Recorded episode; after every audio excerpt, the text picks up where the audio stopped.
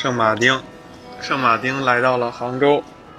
我们现在在西湖边儿西子湖畔，点了一杯红茶，九曲红梅，一杯绿茶，正经的西湖龙井，还有一杯最便宜的美式。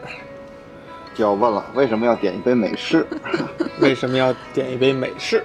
主要是为了给我压压惊。今哦天，你们压惊，带着我游走了一个山上有一堆大虫子的地方。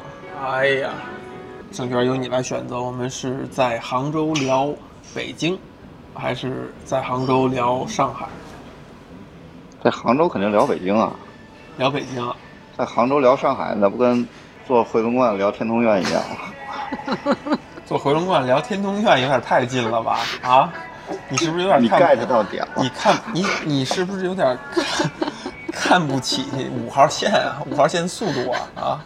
我们就来聊一聊北京啊。我们在杭州，我们只我们只有离开这座城市，我们才可以怎么着来着？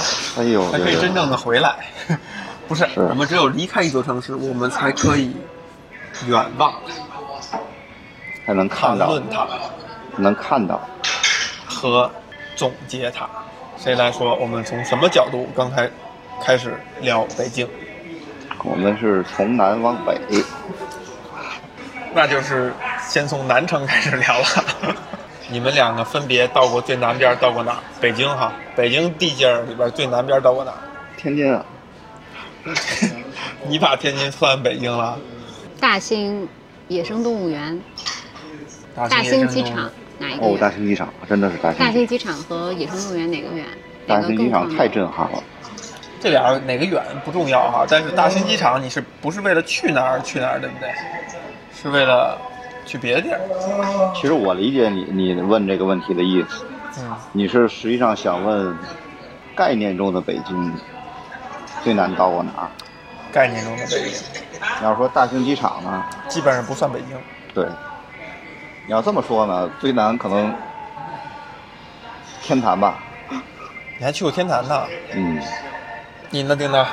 刚才说过了，大兴野生野生动物园。不算北京，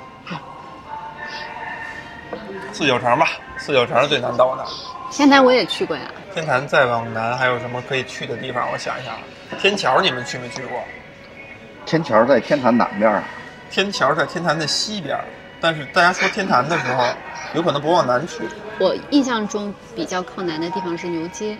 牛街在天坛的北边儿，对，我牛街的是说二环有印象了。我你印象那还是要说是一个城市南城，你要说是南城啊城市的概念，有道理哈，有道理。我们不是为了去一个公园，像像大型什么野生动物园，这都是去了另外一个地儿了，对吧？而不是说在城市里边待着。，对，就是你说南城你能想到的东西。南城你想到的东西。嗯盛娟，你呢？聚宝园啊，那也是牛街呀。南城想到的东西啊，南城北京南站啊，这都不是不算答案，这不说了吗？天桥、前门，那你们有没有想过大栅栏 是不是？大山栏，你们有没有想过这个问题啊？你在北京待了这么多年，为什么去南城的次数屈指可数？因为按我们这个经历来说啊，南城根本就不算北京。你到北京上学，基本上是在很靠北的地方嘛，生活圈子也基本上比较靠北。四年一次的，怎么说仪式性的一个东西，就是去趟天安门，那就相当于到北京边儿。不是感感觉上是这样，还真有这个可能性。再往南就出圈了，就是。是天安门基本上就是非常靠南的位置。为什么呢？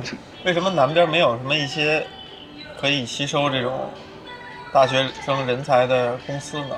公司或者单位？因为大学都在北边突然，间我想到这一点，大学都在北边，跟那些单企事业单位都在北边，没有什么本质上的联系吧？硅谷为什么在三藩？啊，因为有斯坦福和 Berkeley，Berkeley，对我奶奶家，因为我奶奶今年五五一的时候去世了嘛，奶奶家已经没有没有人了。如果我奶奶家那个房子真的就已经处理掉了，我可能将来也没有任何的借口去南城了。有点伤感。今年在处理我奶奶丧事的时候，确实在那附近又溜达了溜达，看一看小时候的曾经待过的地方哈，面目全非。但这种面目全非呢，不是新，它就是变得特别特别的旧。我不知道这种旧呢，是因为你在偏北一点的地方住惯了，觉得南边破，还是它真的已经开始破败了。没去过这地儿。比如说著名的安乐林公园，你看小的时候，小的时候在奶奶家住着的时候，爷爷就会骑这个小三轮带着我们去那边吃早点，豆汁儿、不喝豆汁儿，焦圈儿、不喝豆汁儿就没有焦圈儿，榨菜、烧肉。炒肝儿、炒肝包子、炒肝包子卤煮，哎，炒肝真的是端着喝的是吗？对呀、然后拿包子往里蘸是吗？反正我不那么吃，但是炒肝儿绝对不能拿勺喝，就泄了。那怎么把肠嘬出来？就是要沿着碗边儿，这边儿吃完了，然后就转一下吃这边儿的，那你们老百姓可够讲究的。和筷子，嗯你可以用筷子夹，但是不要和拢，就是夹出来，夹在嘴里。我以前的印象，饭馆把碗里头洗干净就不易了。你们敢拖这边儿他在？想的是确实，这个边儿，而且你还沿着一圈儿。对，要沿着一圈儿，所有人都这样。哎呀，南城啊，南城，好吧，说说北京吧。二位南城挺挺，好的，南城那个口音挺重的。如果有北京口音这码事儿的话，有有有有有那个南城算是口音比较重的，有的有的，他能听到一些就是 比较传统的那种句式，是吧？比如呢？说话那个意思就是中间一一一句话说仨字儿，实际上写出来是一段儿那种，比如呢？中间都让语气词儿给吞了。还有北京人说什么一边待着去是吧？这儿待着去。你看这跟我说那语语语速就不一样，是吧？还有更快的，基本上你听着就俩字儿那感觉，实际上他说了一句话。盛全，你在北京生活了多长时间？我哪年来的？你得算一算。我从上中学开始就往北京跑，不是你，呃，玩儿不算，你往就是往北京跑什么呀？就是真正长时间生活在这个地方。长时间，零二年开始，到一三年租。零二年、一三年。不对呀、11那你这时间对不上啊。零二年我们上大学呀、对那么齐干什么？你零二年干嘛来了？你在北京，我知道了。你在北京集中学习了一年，准备考考研究生，考研究生。对你在北京住了一年，住了多半年吧。在哪儿住啊？呃，地质大学，哦我有一亲戚在那儿，上学，当老师学校的老师。对，工友。别乐，人现在都没了，就别乐啊啊。是我我的一个，人都没了，我我那个姨还在，那个姨姨父姨父没了，他是做什么地质工作的？他是学校教授啊，勘探还是具体的石油石油勘探？那就不懂，我能说到石油已经你在人家住着，你有一个独立的小屋子吗？有一间有一间房，有一间房。嗯，他们家有孩子吗？有孩子，孩子哪儿去了？孩子生孩子去了，哪儿生孩子去了？你们南城啊？上我们南城生孩子去了？你就住人家了？那你觉得你在那住那多半年，对你有什么影响？哎呀，那可多了。那一年 CoPlay 出出道，哇，在电台里第一次听到 CoPlay，就是真是哇，我又签了一个很有哎呦，很有希望的一个我想一。想，我想一想啊，零一年吧，零零年、零一年 CoPlay Yellow 嘛，然后郑郑钧翻唱了，叫什么来着？流星。Yellow 跟那个 In My Place 没有 Yellow 那么火，还有那个加拿大的小姑娘叫什么？Avril Lavigne 是吧？艾薇儿，也是那年，反正电台里听，我天，北京的节目是吗？天津没有。也许也有，但我那时候在北京，因为你说电台嘛，它有地域性是对吧？电台还是挺有地域性的。有一个电台叫中央人民广播电台，那个是全国都能收听的。理论上是吧？哎，你这是个好问题，在天津我好像没事儿，没听过。那如果我们要说回到北京呢？其实呢，二位为什么要来北京？生活所迫，当在播客里问一个问题的时候，不能非常简单的就回答了。不太这个问题。这个问题，这个问题就白问了。丁娜，你来说，给他打个样，怎么样回答问题？为什么要来北京？好紧张呀！是不是？你当时那个第二志愿填的是哪儿？全部都是北京。看看看见没有？下定决心。长春不也有好大学吗？全部都是北京，就是北京就可以。那你这个有点儿，为什么呢？这种情节是从哪儿来的？这个有点远，他刚说完，问什么问题要展开？确实有点远。嗯，特别早的时候是我妈妈上学的时候，是有点远。简短结束吧。要不要听？要不要听？来吧，我妈妈上学的时候，嗯、大学毕业，她有一你妈妈大学次毕业了。对啊，我妈妈学地质的，所以你妈妈她，你妈妈大学毕业啊？嗯，所以所以为什么妈妈大学毕业吗？我非常佩服你这个里边家里你你把这句话说了三遍，居然没有没有略掉撂地上略掉一个字儿。这个故事是这样的，就是刚才盛泉你提了说地质大学，我就还是很有感触的，因为我妈妈就是学地质的，哦她在嗯、长春地质大学毕业的，哦，嗯，她是做嗯古生物学，就是哦哎，考考古。叫古生物，它那古生物是从化石里面去鉴定那个古代的生物它的年份年代，它是给那个石油勘探的前期去提供一些数据支持和标本的支持的，哦就是做这个工作的。然后他当时大学毕业之前，其实是有一个机会到北京来的，但是当时我姥爷就不让他来，就是当时不知道，因为呃主要就是不想让孩子离家太远。然后因为我老家在农村，我妈妈相当于是从农村考到，呃，走一步就完了。长春，对，就这个距离是当时他们觉得哎还可以接受的一个距离。我妈妈是家里的老三，第三个姑娘，就是老闺女，在东北叫老闺女，就不想让孩子走那么远，然后就没有同意。但是在那个年代，如果你从地方到北京来工作，其实是非常好的一个机会，就是让你的人生会完全不同的一个机遇。然后遇就遇不见你爸了。这个问题特别好玩儿。我小的时候，我妈妈给我讲这个事情的时候，她其实是非常遗憾的。然后她讲这个事情的时候，我就问过她这样的一个问题，我也觉得很遗憾。就我当时表达的心情是很遗憾。我说妈妈，你为什么没有去？然后我妈妈就说了一句话，说如果我去了就没有你了。嗯。然后我就会接着问她为什么，就是这后面就不知道怎么不记得怎么解释的了但是那个时候给我的印象特别深，就是这件事情它就成了一个，就北京那个时候就成了一个符号。那个符号给我的感觉就是，它在我的妈妈的那个身上是有一种遗憾的。嗯，听他是不是进入了一个录播课的状态了？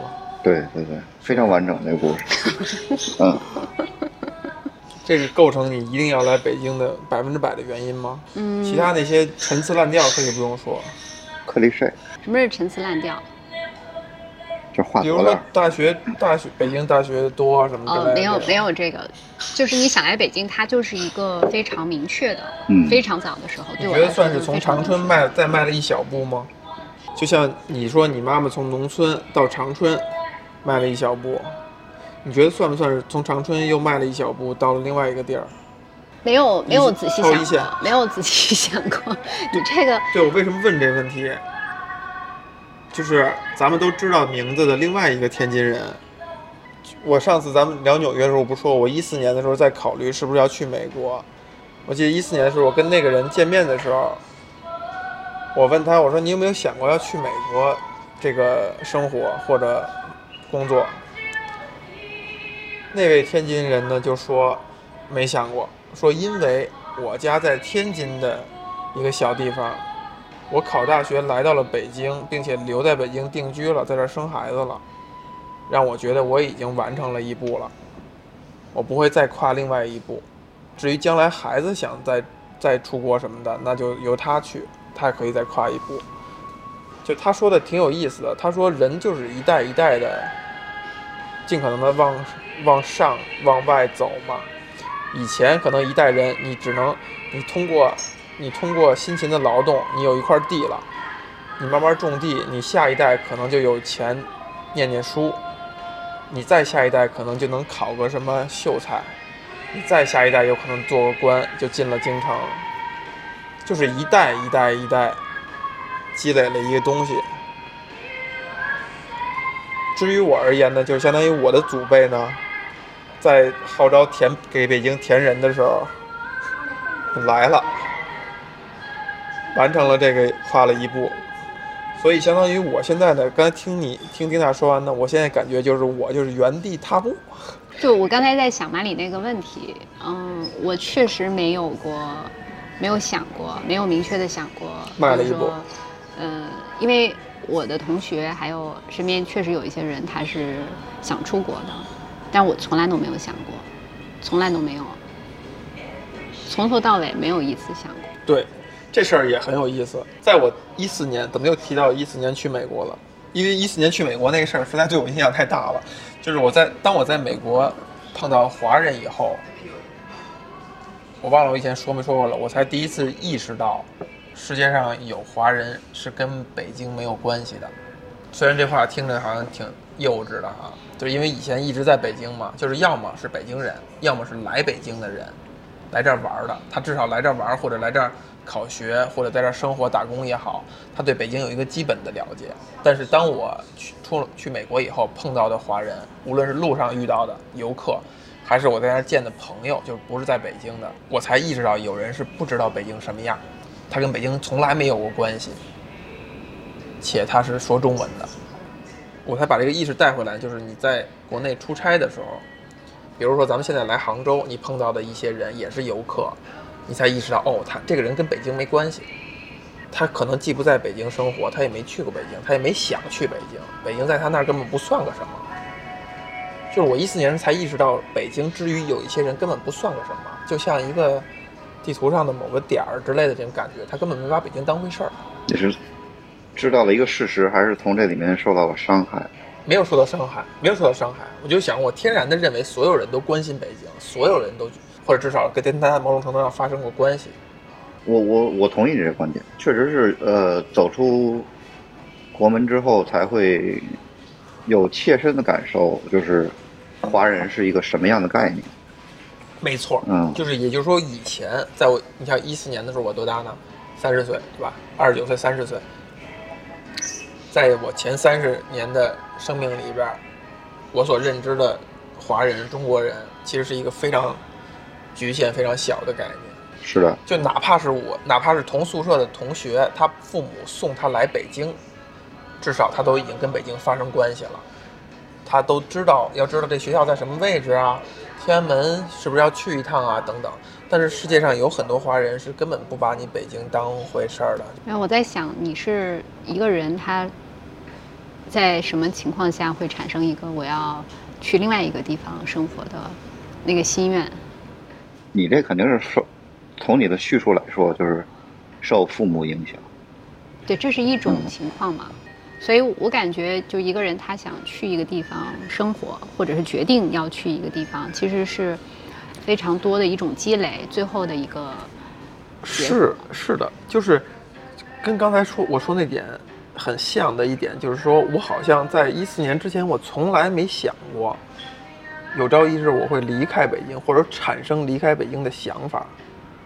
我后来回想，包括考大学的时候，我爸应应该都其实都有那个意思，是说你也可以去上海上大学，甚至工作的时候，他都甚至都想过，哎，你也可以去上，哎，说我爸轰我，就是他他好像有过这样的想法，但是我好像从来没觉得那是一个选择。正式回答你刚才的那个问题啊，为什么、呃为什么来北京来北京，我我是有一个非常明确的理由，就是北京是中国的文化中心，你想成为一个有文化的人，我想和有文化的人生活在一起。哎，这个话说得好。那你得偿所愿，是不是？当你零五年参加了学生圈，认识了一个叫马里的人的时候，你发现终于实现了你的愿望。发现还是北城人有文化。我觉得那个呃，十几二十年的发展，你你刚才那句话是不是对不起家乡？你想跟有文化的人生活在一起？不是天津，圆圆一下，我刚才心里默默在想，天津是那种码头文化的城市，实际上那个不认为天津也是一个有文化的地方？呃，它的就是怎么说呢？城市的基因，呃，就是那样。我不是说呃批判或者是怎么样的，它文化基因就是那样。包括甭管沧海桑田是吧？国家是什么样的形式啊？什么谁领导啊？但是那个城市还是有那样的一个气质在。其实每个地方都是这样。不管那个现在就是呃经济怎么发展啊，对城市的定位怎么变化，我觉得北京的这个文化中心的地位是没有任何改变。哎，那你来了之后，你觉得让你最印象深刻或者最惊艳的是什么？跟文化有关的文化中心，你不是来体跟文化人生活在一起？你你感受到的最文化的事儿是什么？这这是一个好问题嗯、就是认识了一个叫做马里的人。最文化的事情我说不出来，但是当你这个城市是一个文化上的一个中心的话，它天然有一些那个消费行为就不一样。印象当中，去上海也算中国的中心，对吧？但是你你随便逛一逛，现在现在可能没有这东西了。以前有报刊亭，对吧？其实你去每个城市的报刊亭，你看一下，你就知道大概这城市文化方面的消费力度是怎么样。非常鲜明的对比，北京的以前的那个报刊亭里面琳琅满目，就是各种杂志都有，不不仅仅限于北京，可能它天然的可能这种出版的机构就多或者怎么样，但是有的城市可能报刊亭就卖本地的报纸，然后再卖点什么矿泉水，是吧？手机卡之类的，就是非常鲜明的对比。另外就是这个角度找得非常好啊，盛权儿。不是我真是因为这个来的北京，不是我说报刊亭这个角度，有文化文化中心这件事儿，就是就实受了，那它肯定是这样的。你在中国越来越不可能找到有一个城市能够取代北京成为文化中心了，因为大家越来越没有文化了，只有可能有城市像我们现在所在的地方一样，成为一座网红城市，但是它不可能成为一座有文化的城市。人类的文明就是在往没文化的方向去滑落。那从这点上，是不是也可以意味着北京的衰落呢？就是大家不需要文化中心了，大家不需要文化了，所以这就是北京为什么衰落，而不是说什么各种政策呀逼着你走，对不对？衰败，这种衰败可能是一种，其实是软性的文化上的衰败导致北京的衰败。我觉得呃呃，北京在演变，这个我想插一嘴啊，就是今天下午咱们在那个书店里边不是看了一圈那个书吗？嗯，后来我自己在你有没有觉得那书店就特别没有文化？我我后来有一刻，就我连续看了三组人在那个书书的那个架子前面拍照照。相，嗯。然后我当时心里边就生出一种厌恶，嗯，我就立马拔腿想走。就是这些人来这儿，我当时为什么特别厌恶？就是我觉得，好像大家来这儿不是为了看书，也不是为了买书，其实就是为了显示我好像是一个读书人，好像我很乐意读书。就是这个感觉和你很多年前去书店对，的那个味道不一样了。那个时候大家真的是愿意坐下来，就是捧着一本书在那里看。其实某种程度上，这也是一件好事儿，至少他们还觉得就是说看书是一件啊是一件值得炫耀正的事情能量的。事。但你看啊，这个分成几几点谈。我们先谈书店应该做成什么样。咱们在聊书店的，咱们今天在路上聊书店的时候，双全说了一个嘛，说书店做成掏粪那样就到头了。掏粪呢，就是三联掏粪书店，对吧？特指的是美术馆旁边那一家，那一家后来装修了，不知道装修好了以后还能不能去，我还没去过。但是那一家在最开始他做了一件什么事儿呢？就是他提供了一些小桌子、小椅子，允许人在那儿看，就前几年的事儿。这事儿你不能单看，你要对比来看。它提供的一些小桌子、小椅子，真的就是小桌子、小椅子，就是特别简陋的桌椅，就是那种可以支的折叠的桌子和小板凳。其实你多做一步，变成是舒服的沙发，像现在所有书店做成这样，做成咖啡馆，其实就是一步的事儿，人家就是没有做，因为我不是要把书店变成一个咖啡馆，然后拉高 UP 值，你可以来消费，其实很简单的。那个时候旁边那家雕刻时光还在，对吧？其实只要只要跟那雕刻时光形成某种什么合作就可以，但他就没有这样做，这就体现了一个书店的最后的骨气。然后后边的所有的书店，什么西西弗啊什么的，有点点名了啊，就都是现在没有每家书店都是要跟咖啡馆结合，都是要有消费的地方，甚至要有你可以拍照摆拍的地方。然后当三联书店开到三里屯以后，那家书店也仍然变成了一个可以买消费买水的地方。就这种演变，你也可以一厢情愿的理解为三联最后被逼不得已也要变成一个符合现在书店发展的一个规律。说回到今天咱们看那家日本书店，除了刚才丁娜说的，有很多精心打扮的小姑娘在那儿搔首弄姿的拍照，不是只是摆一个姿势，而是假装抽出一本书翻开看，其实并没有在看，旁边有人在拍。除去这一点以外，这家书店的陈设，我也是非常的不满意。虽然我没有仔细的浏览，据不完全统计，只有一个摆书的书架放了一些跟文学有关的、跟小说有关的、跟杂文有关的这种打引号无用的无用之书，其他的都是要么增加大家对它在艺术和设计上的这种认知的艺术类的书籍也好，画报、画册，就是更容易读的、更容易翻看的，摆着更好看的，增加调性。增加调性的，要么就是一些所谓的叫文创用品，而这些文创用品肯定是经过精心的摆放、陈设，就在这块花的功夫是极其的大的，不像是一家书店该干的事儿。你可以这样做，但是它不是书店。我这话说的可能有点武断啊，但是就是反正也录了好几期了，也不是第一次比较武断，所以也无所谓。就是也不会有人把这几期的这个人就关联的很强的。哦，如果有的话可以联系我。盛权，他叫盛权。对，你可以你们去搜一下纽约或者西雅图的时候，可以联系他，请你们吃 burger。如果你 Google 一下的话，前两位有可能是什么浴池，然后南方有一场，但下边应该就是我了。还能还 Google 出来呢。那 Google 出来你来是是干嘛的？哎，咱们这地上还有鲤鱼呢，我一直以为是鞋谁鞋脏了、啊蹭了。你看看嗯，多少？你说就是说，如果比较武断的去让我去判断一下这件事情的话，虽然他们都叫书店，我为什么说那个三联儿那个是我认为比较符合书店，我认为的书店属性的一个地方呢？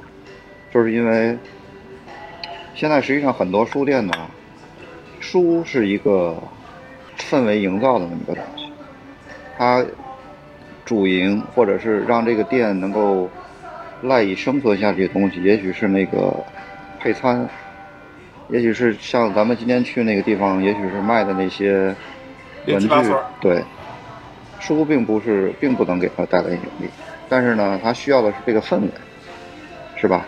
如果他开一家文具店的话，可能就失去了这个特色。所以他在商业创意上呢，实际上是挺好的一个创意。但是我并不认认为它是一个书店。其实今天我在那儿的时候，我我对我自己也生出了某种厌恶，就是我觉得 进入了一个录播课的状态了啊特。别就是你你会突然意识到，有的时候自己也是有这种消费主义的倾向。是不是？但你看啊，把你们俩这个说的结合一下，就是盛权的刚才说那提到一个点，就是到底他吸引的是什么样的人？这种点，如果沿着盛权刚才那个思路放下来的话，你你不是这个人群当中的，就你不是他们想吸引的人群。他营造了一个书的氛围，然后卖的是这些零七八碎，靠这些来挣钱。显然，看书的人或者肯在书上花时间的人，其实是不在意这些东西的。那么这些东西摆给谁看的呢？卖给谁呢？确实是卖给那些来摆拍的、消费主义的，或者说娱乐至上的人。这个场所的构建。压根儿就没有让这些喜欢看书的人参与进来，因为他的目标客户就不是这些人，就不是这些人。对，那些看书的人呢，可能现在就是不逛书店的人。他可能对我其实我其实。中间看到了几本想买的书，我是记下了名字，然后去京东下单的。，但是这个东西是因为咱们是旅游过来嘛，你旅游过来，你拿一堆书回去是很沉的。我基本上现在除了有目的性的买书，我还是很愿意在书店逛的时候买的，但是也也就最多买一本儿，最有缘分的或怎么样。而且我觉得原价买什么这都无所谓，就几十块钱几十块钱的事儿嘛，你便宜就便宜个几十块钱的事儿。但是第一是就是逛书店，你遇到一本想看的书，这个感觉是我无数次说其他事儿的时候我也会强调的，就你遇见一个东西，哎，你很想看的，跟你去计划了，然后你去查它或怎么样，是两是是两件事儿。其实就能绕回来咱们谈到的北京，就是北京也是像刚才盛泉说的，它可能给人了一种氛围，这种氛围把一些人吸引到这儿或者留在这儿以后，但其实他真正卖的或者干的事儿，跟这个氛围可能没关系，有没有这个可能性？如果是这样的话，是什么氛围以及卖什么东西？北京卖什么？嗯，咱是不是有点太自以为是了？聊这话题。北京这种城市是不需要去卖什么，只有你求着他，不可能有他求着你的东西。爱来不来，爱待不待。其实我刚来那那个一两年、两三年的一段时间，我有一个特别明显的体会。比如说，我特别喜欢做的一件事就是坐公交车去各个地方逛，就你不知道，你也没有预设任何一个目的地，你就在校园门口、学校门口坐一辆车，然后到一个你想下车的地方就下来逛一逛，再找一个公交车。这是你刚去一个城市都，呃，有可能会这样。对，但是我想说的是，就是你去那些地方，你会觉得那些东西、那些地方都开着。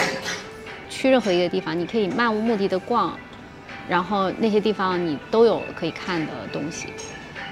如如果用和我原来在家里边家乡的那个对比，就是如果你不事先想好你要做什么，可能你去的那个地方它就没有办法营业或者不提供服务。其实很多事情你你你不知道，所以你你可能要精心计划一下。但是北京你到任何一个地方，当时给我觉得，呃其实它都是营业的，它都是有人在的，而且那个时候你想车次还有，呃，时间地铁也那个时候刚来的时候没有那么多地铁，但是那个地铁班次还有公交车都是可以坐到很晚。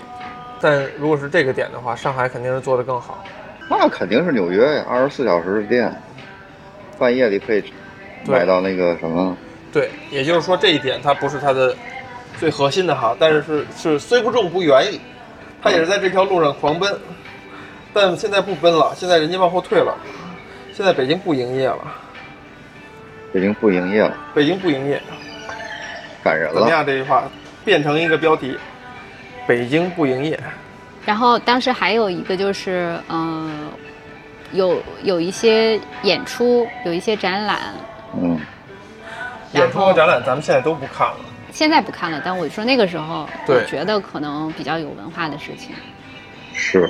然后甚至电影院比较多，还有一些剧场，你可以看话剧。就这这些，实际上是在我刚上大学那前面的一两年、两三年的时间里面，对我来说最吸引人，最觉得它是有文化的，就至少和我在家乡和在老家做对比的话，是非常大的差异的。是沿用圣泉那个句式哈，只有在你真正看了这些演出、话剧、电影一段时间以后，你才能够做到你将来不看这些演出、话剧和电影，不然你永远想着你有可能会去看这些演出、话剧和电影，所以你必须要在一个城市里边能非常丰富的、非常随意的就可以看到这些东西的城市待一段时间以后，你才能做到不看这些东西。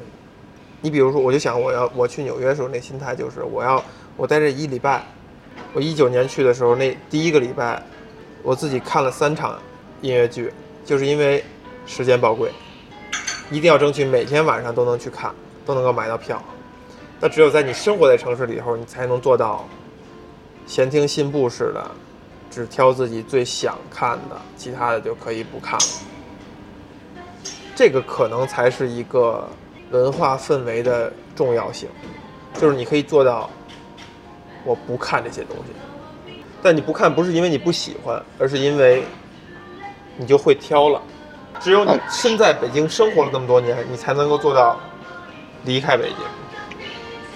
哦，我离开北京的时候还是挺舍不得的。呃，我是一三年离开的北京嘛，至少我离开的时候，我觉得北京还是非常的丰富多彩的，但就是还没够。有可能，嗯，你为什么要和有文化的人生活在一起？为什么会这样想？呃，是一种事后总结吗？药短儿这东西有一点，对，要短儿，就是要短儿，就是你你没没什么要什么。自己可能没有足够有趣的时时候，你可能希望跟更有趣的人在一起。那你那你觉得你比之前相比更有文化了吗？或者这个短儿补上了吗？更有趣了。更你看我为什么从来没有想过要跟更有趣的人在一起呢？是吧？此处留白，大家就不用解释了，是不是？嗯，就是刚才马里说的那个，可以不看了，是因为你已经看过了。你已经看过的意思就是你的水平，你对这个东西的感知的状态更高级了。对，所以如果你生活了一段时间，其实你来的时候应该是有某种期待，就是自己可以变得更不一样。哦，所以这倒没有，我的人生观就是这样，我一直是消费者心态。但是你因为和这些人在一起，或者是说你因为看过了很多这样的东西，你就可以潜移默化的被提升了。是，就能喝出泥煤味儿来。是 我我觉得两点啊，就是刚才说的，你只有生活在这儿，你才能够选择不去看这些东西。的还有一个可以理解的方式是，有些地方是你近距离接触以后，你有一个祛魅的过程。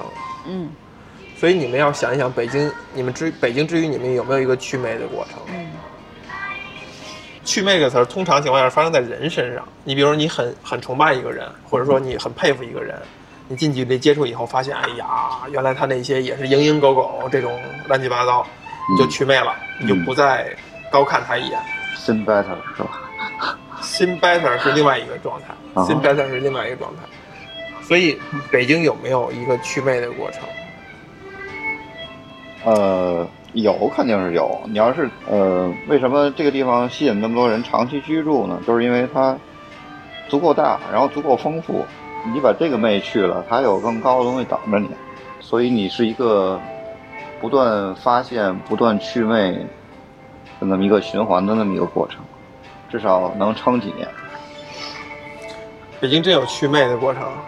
不是我可能对这词儿理解有误啊，有误有误，我我就刚才说是跟刚才说的，你你只有生活在这儿了，你好处都得到了，你才能够拒绝这些好处。跟祛魅，我觉得是两个过程，就是不是两个不同的嗯方式。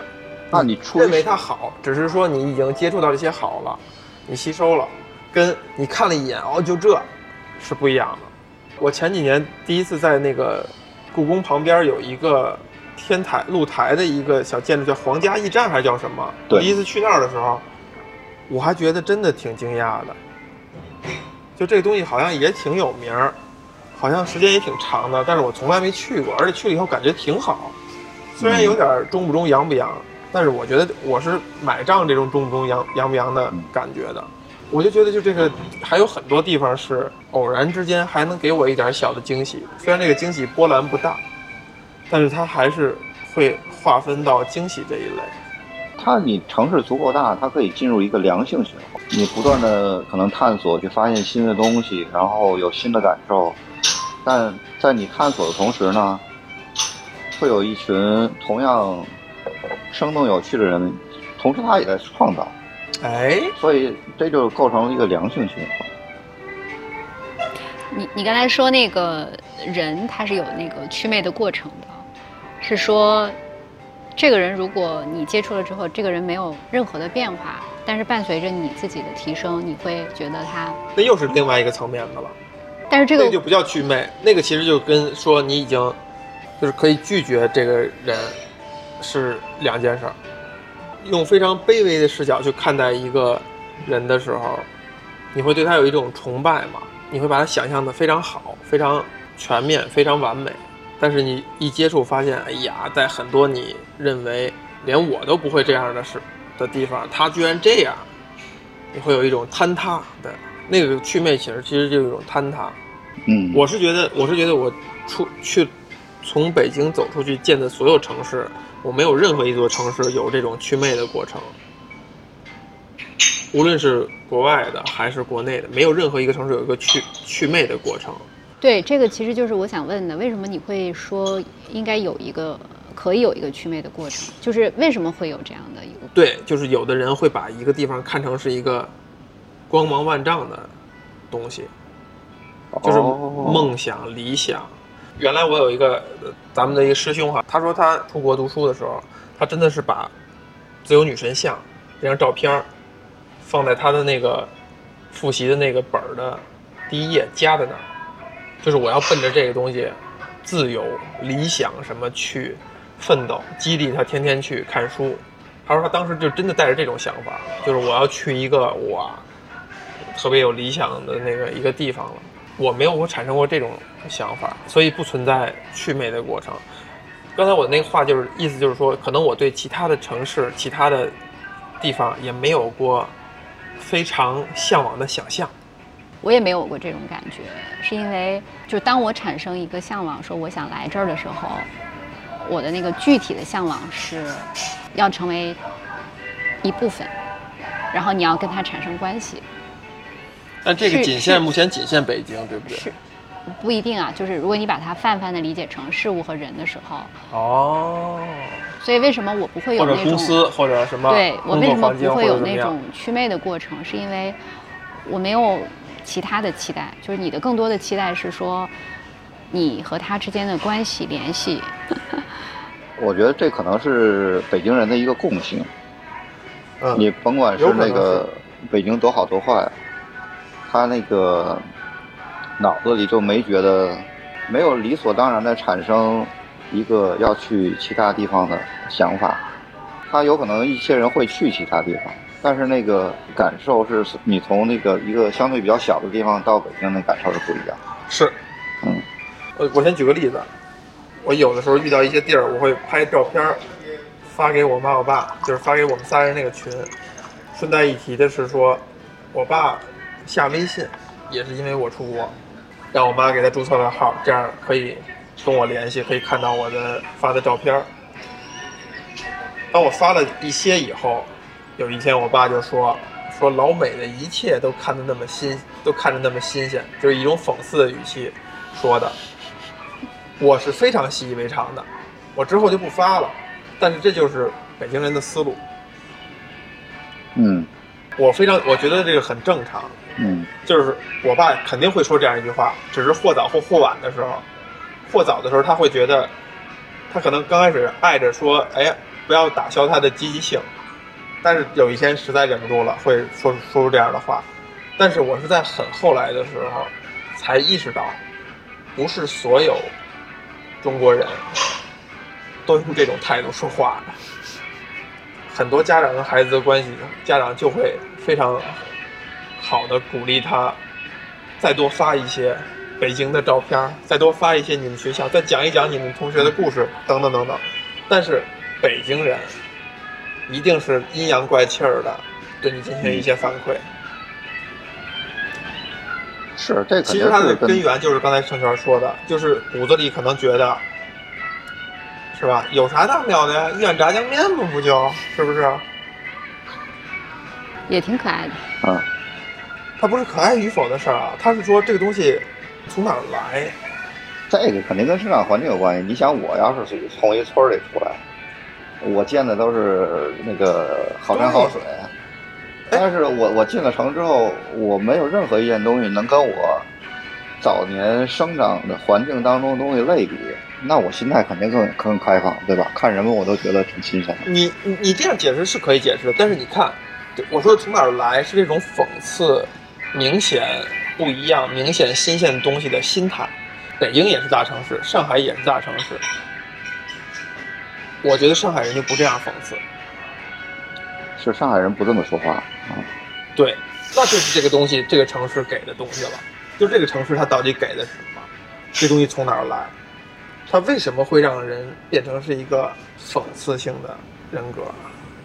讽刺、揶揄、调侃、挤兑，可能天津多少也有一点儿，但是基本上也就是京肯定是津地区了。纯纯纯讽刺性的心态。实实际上这也是我不太喜欢天津人就是性格里的一个东西。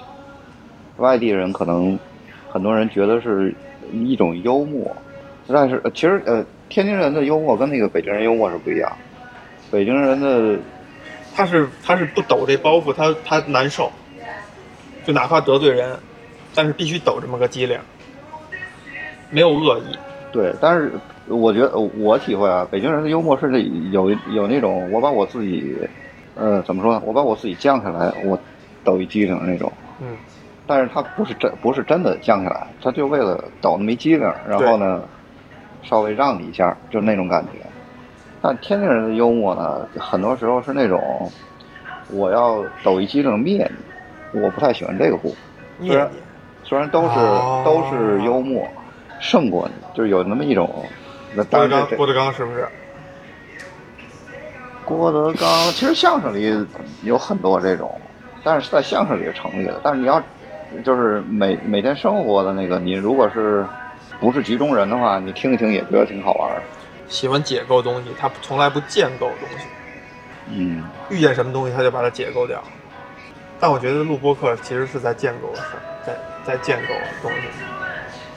这个词儿太高深了，我觉得解构就是拆，让熵熵增，解构吗，东北名菜拆骨肉是吧？就是给它拆了，就是你人家哎弄一好挺好的杯子，非给它拆了，感人的一个氛围，非要给它破坏掉，对不对？嗯建构就是我就我就去做这个氛围的过程，捏这个氛围，一点儿一点儿弄，一点儿一点儿捏，哎，捏到这个氛围了，啪一下给它打碎，看不得别人在那儿堆城堡，沙子里边堆城堡，必须要想办法，哎呦没站没站稳，给他踢踢坏了，就这么一个心态。嗯，东北有没有？丁娜，东北没有，必须要把人家东北人就是就是帮着建构，啊，你看这不错哎，是吧？是吧？没有。刚才他问了个问题嘛，说为什么北京人是这样的心态？我们这就是瞎说啊。其实只有你自己能够回答这个问题，因为我们都不是北京人。我觉得肯定是最底层还是有一种优越感。肯定是有优越是有感。你想天天从小各种信息进来都是捧着你说的，对吧？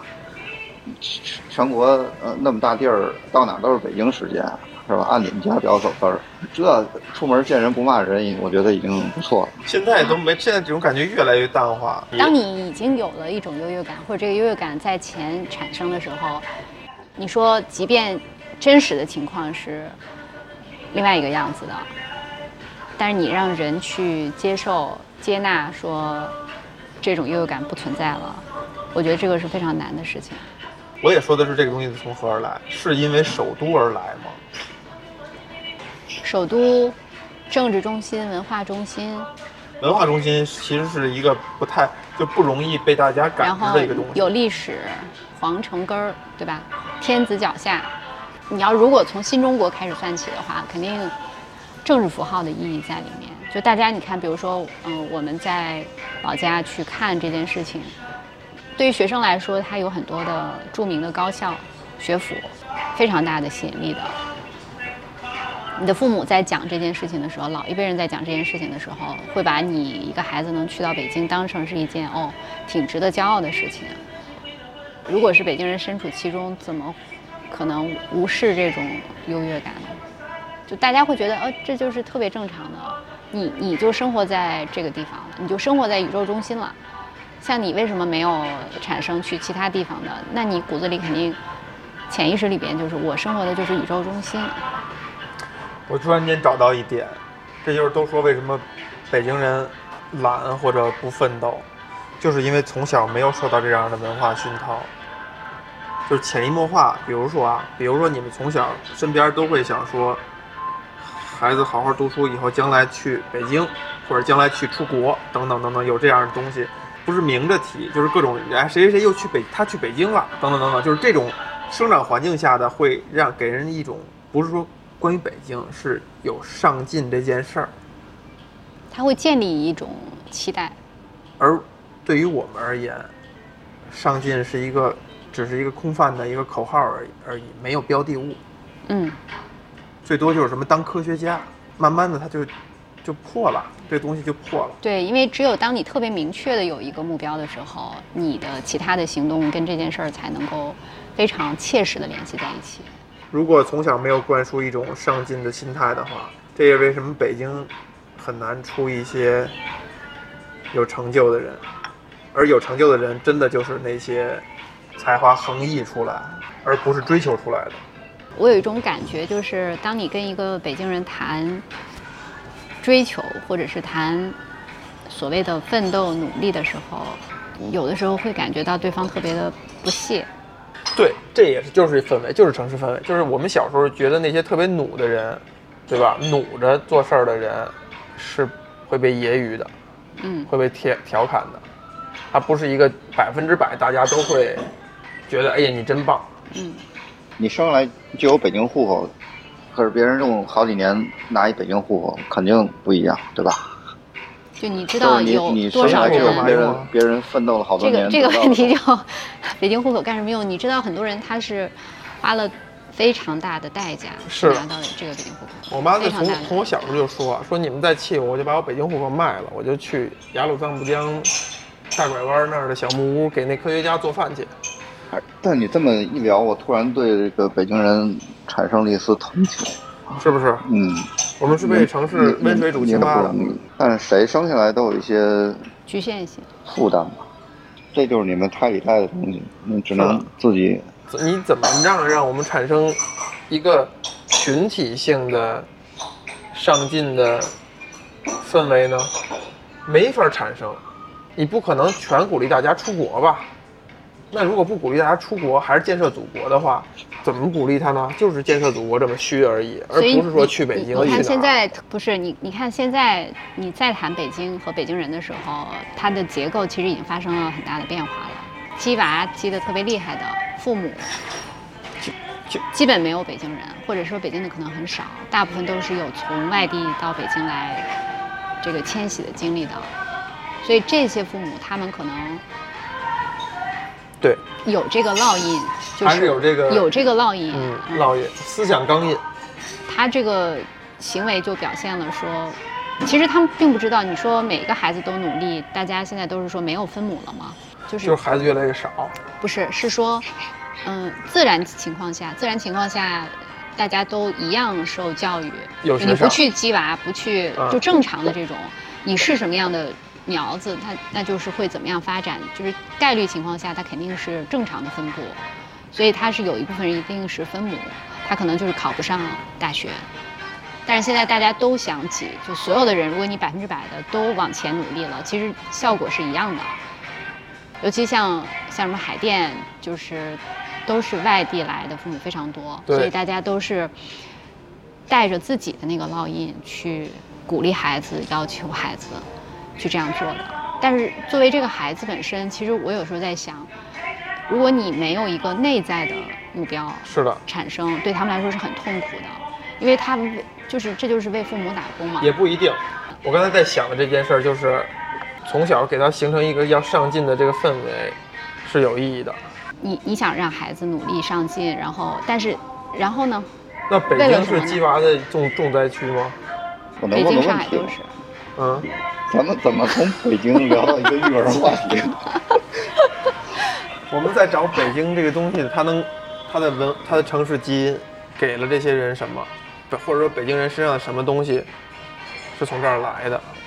而大部分的人在北京肯定都是迁徙过来的，没有老北京，老北京老北京很少的，嗯，基本都是一代一代迁徙过来，但是他每一代迁徙过来的时候，原因不一样，每一代迁徙的原因不一样，不一样对吧？从我这儿算，往上两代就是我们家我爷爷奶奶那一代人来了北京，他们迁徙的目的就是响应新中国号召，从河北省往北京填人。嗯，父母那一代的，相比我同学里边儿，父母那一代来的呢，真的就是偏高知一些的，上过大学啊，因为工作的关系，来的，还不是都是上大学来。上大学刚开始有啊，但是我接触不到，因为毕竟偏南边嘛。然后到咱们这一代呢，就是你们是考大学来到这儿扎根生孩子，就是迁徙的目的可能就是基本上是从无门槛儿，只要在附近方便你就来，一直到工作门槛儿，最后是通过高考这个门槛儿进来。那再往后呢，就都不来了，就不会比高考再有变化的一个另外一个门槛，会导致北京人口的变化了，对不对？我觉得北京的那个吸引力还在。是什么？文化中心，在没文化的前提之下，北京相对来讲还算有文化。就北京基本上还是有那个空间可以让你去实现一些梦想，对吧？现在北京这么多创业，也算是一个中心。不是的，我觉得这个科技啊、创业这个中心已经慢慢的往南移了。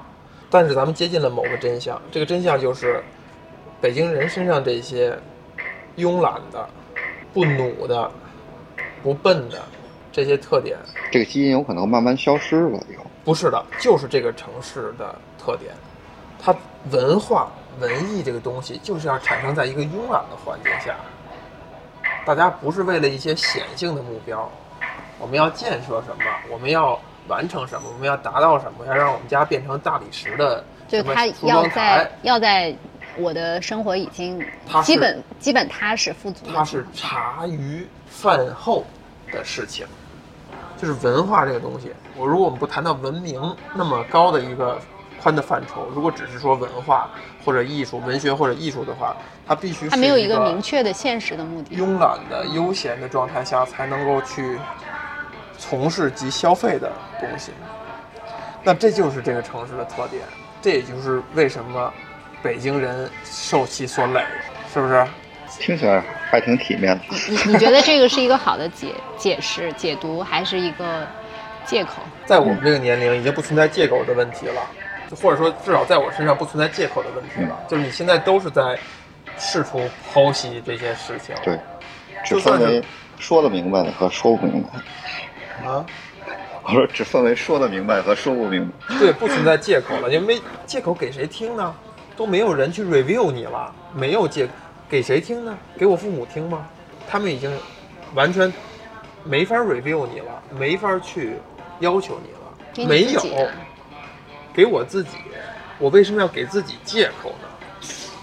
你都是在试图了解自己，到这个岁数都是在试图了解自己，试图进一步的理解自己。